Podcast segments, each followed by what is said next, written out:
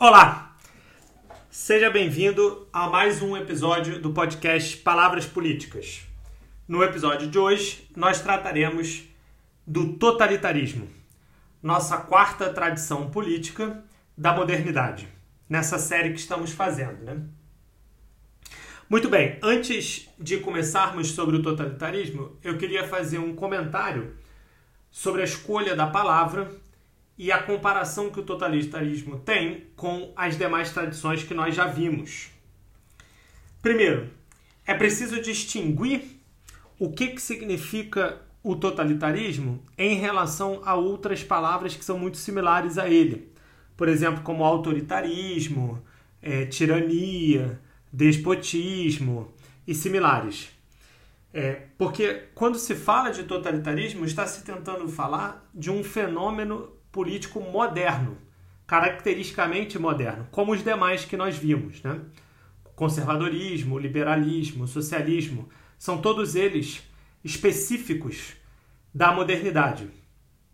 Não faz muito sentido, portanto, falar sobre um conservadorismo antigo ou um socialismo medieval. Assim, por mais que você possa encontrar características similares, e há muitas, obviamente, entre totalitarismos e a visão mais ampla do que é autoritário, do que é arbitrário, é preciso distinguir o que, que há de especificamente moderno nos movimentos totalitários. Enquanto aquilo que é autoritário ou tirânico estaria muito mais transcendendo o tempo, ou pelo menos essa é a pretensão dessas palavras e desses conceitos, e portanto estaria fazendo referência a movimentos políticos em qualquer lugar ou em qualquer tempo, seriam muito mais característicos da própria natureza humana ou da própria maneira como os homens se organizam politicamente. Agora, o totalitarismo não. O totalitarismo ele é, é particularmente moderno e explico o porquê. Porque ele depende de uma noção do Estado. Como nós vimos, estamos organizando essa estrutura das grandes tradições políticas modernas muito pela visão do que é o indivíduo e do que é o Estado, do que é o particular e do que é o público, do que é aquilo que diz respeito a um grupo, a um, a um, ao mesmo a um único cidadão, e aquilo que diz respeito a esfera do coletivo, a esfera da sociedade como um todo. E isso, no caso é, do totalitarismo, é muito importante de se é, ver que essa figura pública, né, é isso que nós estamos chamando da instituição Estado, ele se tornou agigantado, ele se tornou muito maior do que os estados antigos, do que os estados é, anteriores à modernidade. Essa é uma característica muito importante, porque é apenas num momento político, histórico, aonde o Estado tem presença muito massiva na vida das pessoas, administra muitos elementos da vida das pessoas, regula, normatiza muitos elementos, muitas propriedades, seja do nascimento, do desenvolvimento, da educação, da saúde, até a própria morte, tudo é muito pautado pelo Estado. E é apenas numa situação como essa que o totalitarismo é possível. Isso já vai ficar claro quando nós vamos discutir e definir o que seja o movimento totalitário. Mas é preciso ter em mente que ele é caracteristicamente moderno porque ele depende desse tamanho de Estado que por mais que a gente às vezes se esqueça quando a gente pensa política moderna, não era algo concebível para os antigos.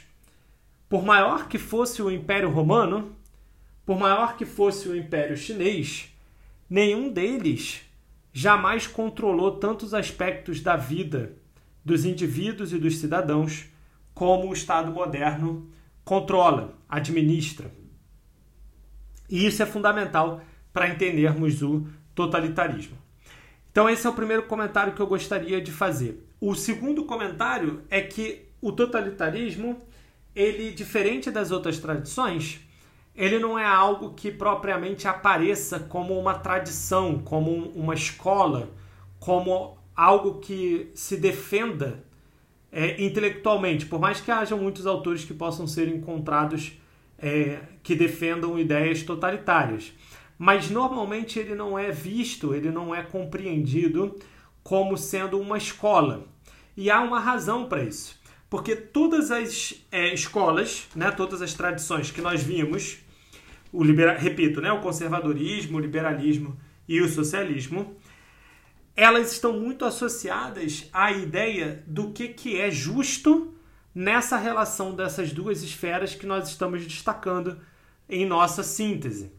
Ou seja, o que, que é justo na relação entre o Estado e o indivíduo, qual é a precedência ontológica entre o Estado e o indivíduo, ou seja, quem vem primeiro, e portanto, se quem vem primeiro, quem é que determina a relação.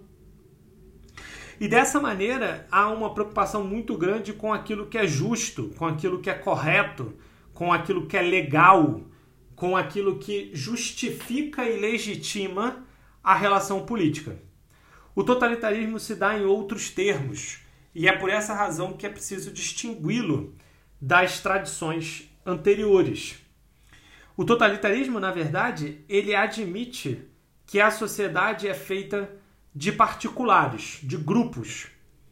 E, portanto, esses grupos nunca é, se entendem ou nunca se compreendem como parte de um mesmo todo.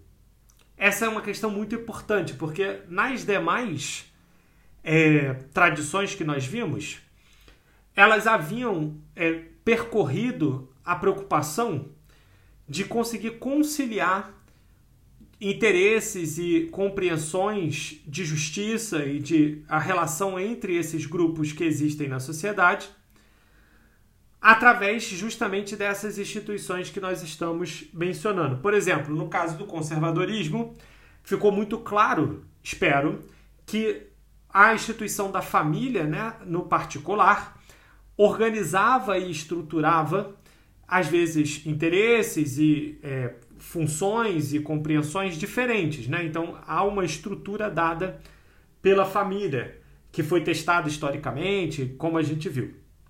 Da mesma forma, o Estado Nacional, que também foi testado é, historicamente e bem sucedido, administra e organiza e estrutura uma pluralidade de interesses distintos. No caso do liberalismo, quem faz isso é o próprio indivíduo. O indivíduo estrutura para si, ele é a unidade, né? Ele é a, a, aquilo que dá a lógica, ele é que diz. E os indivíduos diferentes e soberanos decidem conjuntamente, por meio da razão, aquilo que querem para eles mesmos. Nós vimos isso no liberalismo.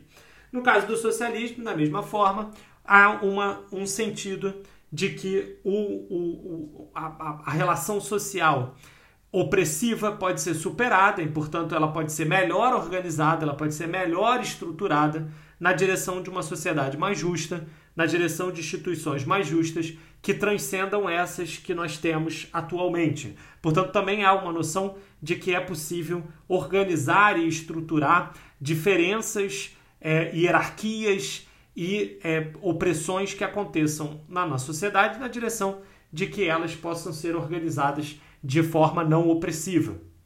Tudo isso não é compartilhado pela tradição, se a gente quiser usar o termo, dado a reticência que eu fiz anteriormente, mas não é compartilhado pelo pensamento, também difícil, outro termo complicado de se usar no contexto totalitário, mas não é compartilhado pelo totalitarismo. Por que, que não é compartilhado? Porque justamente o totalitarismo tem uma visão de que a estrutura vai ser dada por um grupo particular que vai se apropriar do Estado. Então veja qual é o raciocínio.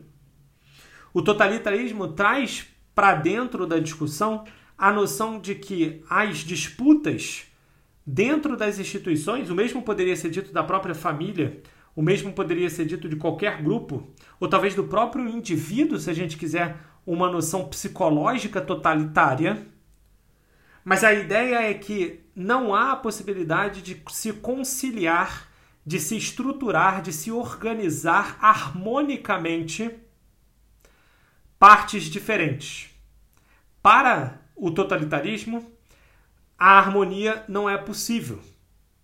E, portanto, o, que o único caminho possível, o único caminho que ocorre é uma parte tomar conta, se apropriar, muitas das vezes por meio da força, do todo.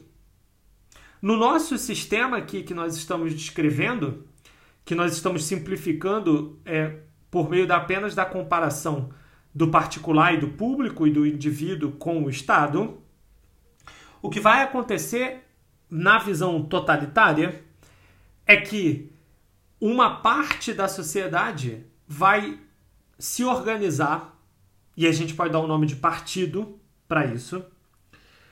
Então, o partido irá se organizar, e esse partido totalitário, compreendendo a natureza política, ou seja, a natureza iminentemente conflituosa que a política carrega, que não permite a solução de forma nem histórica, nem transcendental, nem racional, para utilizar os termos que nós vimos nas é, tradições anteriores.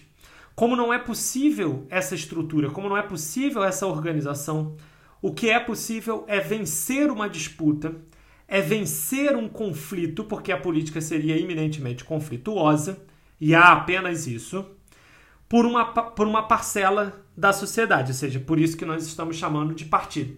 Então, o partido vence a disputa, o partido vence o conflito, se apropria do Estado, e no momento em que ele se apropria do Estado, ele elimina a pluralidade da sociedade, se tornando, portanto, a única fonte, o partido, a única, o único registro daquela comunidade.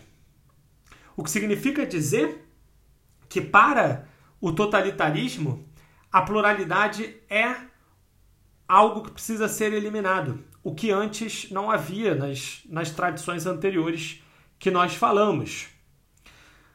E todas elas tentavam manter essa tensão entre o particular e o geral, entre o indivíduo e o Estado, enquanto o totalitarismo se distingue justamente da visão de que o Estado vai dominar, vai tomar de assalto a esfera particular, a esfera dos indivíduos e impor a visão daquele grupo que em primeira instância tomou o Estado.